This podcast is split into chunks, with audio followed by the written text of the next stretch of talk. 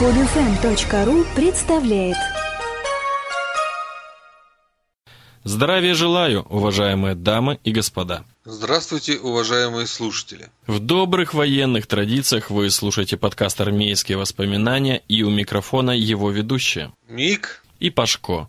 Офицеры в запасе. И сегодня мы начинаем серию подкастов о неизвестных войнах времен СССР. Надеемся, что серия получит свое продолжение, а сейчас, друзья, небольшая, но дюже интересная. Подкаст-постановка по рассказу Владимира Чекмарева, члена Союза ветеранов Анголы под названием «Серебро казначейства».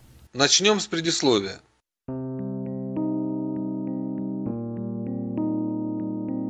Был такой континент Африка, и после развала колониальной системы многие страны решили пойти по пути социализма.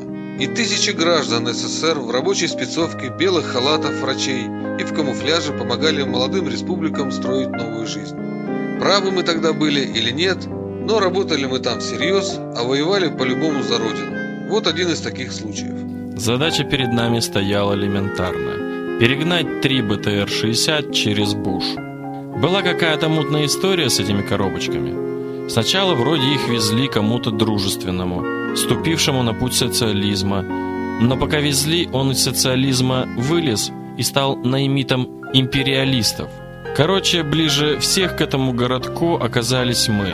И нас, как всегда, запрягли. Что хреново, то, что это была старая открытая модель БТРа с единственным плюсом – с увеличенными баками, что давало плюс 300 километров к дальности пробега на одной заправке. И вдобавок с них сперли даже турельные пулеметы, хотя толку с этих СГМБ все равно было мало.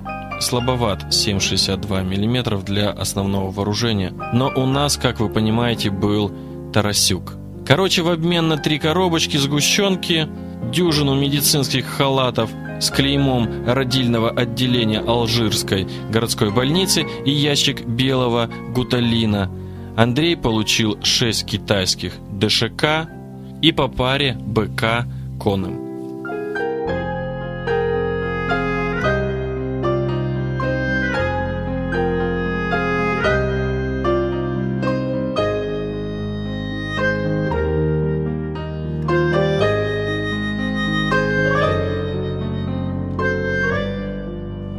Пока Тарасюк занимался гешефтами, к нему привязалась греческая научная дама. По ее словам, она собирала народный фольклор. В сумочке у нее, кстати, лежал такой же Вальтер РКК, как и у Бонда. И ей было интересно, к какой народности относится наш старшина. На помощь примчался Аким и сказал шебутной фольклористке, что Тарасюк – ирландский фермер, разводящий вереск. Гречанка пришла от этого в экстаз и потребовала образец ирландского фермерского фольклора. Аким попросил Тарасюка выдать какую-нибудь частушку, и старшина выдал. Все трахнув я на свете, кроме шила и цвяха. Шило колется, зараза, цвях же трахать не можно.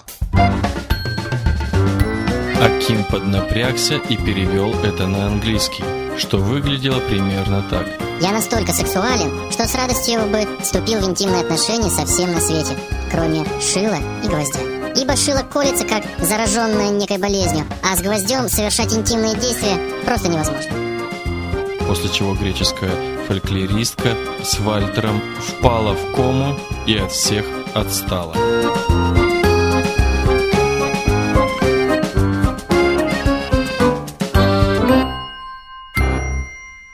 Так что БТРы спокойно ощетинились крупнокалиберными стволами и в сопровождении четырехосного наливника тронулись в путь. Мы уже отмотали километров 300, как получили по рации приказ выйти в определенный квадрат и ждать курьера. Ну, начинается. Подумали мы и были правы. Курьер прилетел на Цесне с эмблемой журнала Playboy. Аж в количестве двух человек, чем вызвал нездоровый интерес Акима. Эмблема, естественно. Один товарищ был из кругов близких к нашему начальству, а другой из родственной конторы, имеющие отношения, и обладали они солидными полномочиями. Первым делом с нас взяли подписку о неразглашении и посвятили проблему, которую нам было поручено разруливать. А проблема называлась «Серебро казначейства». В принципе, эту историю знали все. Лет пять назад, когда все и вся бурно сбивались с ног и псевдоподии цепи колониализма, одна из свежеосвобожденных молодых республик надыбала тонну серебра и решила начеканить себе монету. А тут как раз начались перевороты и заварухи, и серебро куда-то задевалось. Но информация о нем периодически всплывала, и вот на днях это серебро внезапно нашлось в подвале взорванного дома. Местные власти не придумали ничего умнее, как поручить охрану клада наемникам, а наемники решили разбогатеть, легко обидели местную полицию и плохих ополченцев и удалились на двух грузовиках, естественно, вместе с серебром. Одного раненого наемника смогли захватить живьем, и он выдал всю информацию по дислокации и планам своих коллег, после чего представился. Я, естественно, не стал уточнять у курьеров, кто из них оказался в нужное время и в нужном месте. Ну а наша задача – настигнуть злодеев и вернуть освобожденным народам Африки их достояние.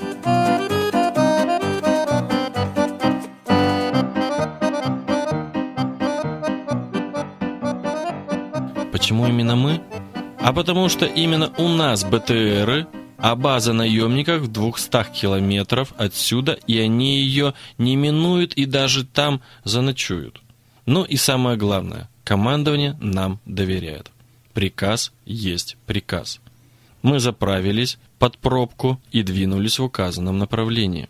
Сесна изображала из себя воздушного разведчика, и все развивалось настолько хорошо, что по неволе стали закрадываться нехорошие предчувствия, особенно когда мы узнали, что база наемников находится в Бушменском форте. Местечко это было не самое приятное.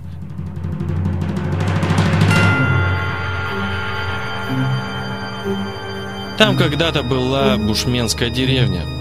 Потом нехорошие колонизаторы зачистили эту местность из-за хорошего колодца. Куда, судя по всему, выходил родник, но бушмены все время порывались туда возвратиться, и очередные колонизаторы построили там небольшой форт, который бушмены вырезали минимум три раза. А потом пошли антиколониальные и прочие войны, и место вроде стало заброшенным. Но нехорошей славой пользовалось у всех. Причем не столько нехорошей, что даже отряд союзнического спецназа капитана Вильяду, прошедший вдоль и поперек весь юг Африки, и то, попав в те места, не рискнул остановиться в Бушменском форте на ночевку. С самолета сообщили, что два грузовика прибыли на точку и явно собираются там на привал. Сесна пролетела от них вдалеке один раз и тревоги у наемников вроде не вызвала. Оставив наливник в зарослях дикого рыбоса, мы блокировали БТРами развалины форта, и барон с Акимом и тараканом выдвинулись вперед для разведки. В форте было все спокойно. Наемники мирно нас ожидали, их было 11 штук, без одежды и оружия. Из двух грузовиков и джипа тоже пропали все вещи, вплоть до мелочей. Один грузовик был нагружен армейскими ящиками, набитыми белыми блестящими брусками.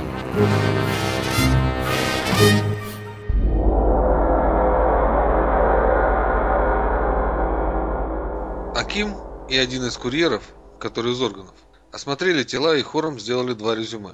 Первое, что это сделали однозначно бушмены. Второе, что надо отсюда делать ноги и побыстрее.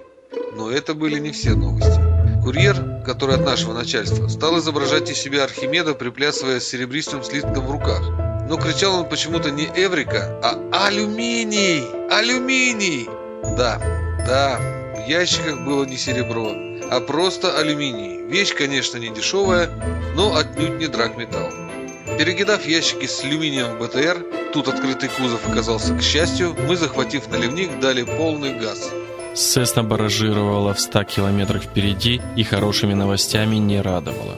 Пару раз мы сбивали хиленькие заслоны, но после того, как самолет сообщил, что через полста километров нас ждет до роты пехоты с пулеметами, а потом вернулся, оставляя за собой хвост дыма, мы заправились под завязку, заминировали наливник и пошли на прорыв.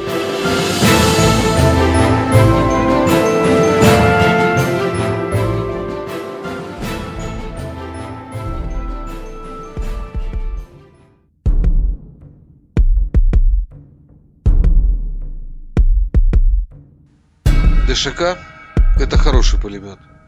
И посему с этой засадой мы разобрались издалека. А дальше перли не останавливаясь, считая за правило, что каждый пытающийся заступить нам дорогу хочет нас убить. У нас уже кончались патроны, когда по дороге замаячили БРДМ и союзников.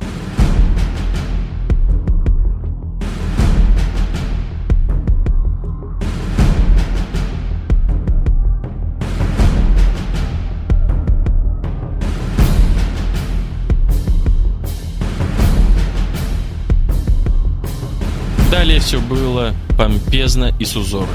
Мы подкатили к Госбанку сквозь тройную цепь охраны. В воздухе жужжало все ВВС молодой республики в составе двух вертолетов. И небольшая группа дружественных ВВС в составе четверки МИГов. У подъезда стояли две 62-ки союзников, и мы самолично таскали в здание ящики в сопровождении четырех автоматчиков каждый. Блин, лучше бы было бы наоборот. И ни один сын самки с собаки не подумал, что в ящиках не серебро. Послесловие. Ну а несколько позже нам вручили по большой и красивой медали. Из алюминия. Месяц после этого Аким звал Тарасюка «наш ирландский мачо». Автор произведения Владимир Чекмарев. Читали рассказ Мик и Пашко. Инсценировка сделана авторами подкаста «Армейские воспоминания». На этом все. До свидания, уважаемые слушатели. Вольно разойдись.